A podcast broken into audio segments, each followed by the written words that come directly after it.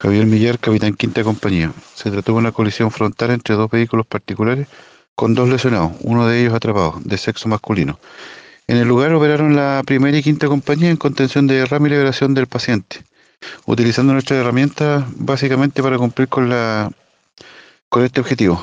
Eh, el tránsito se mantuvo cortado mientras estábamos trabajando por, por carabineros para realizar las labores de, de extracción del paciente, sin riesgo para, para los voluntarios. Eh, la persona fue trasladada por eh, SAMU al hospital base.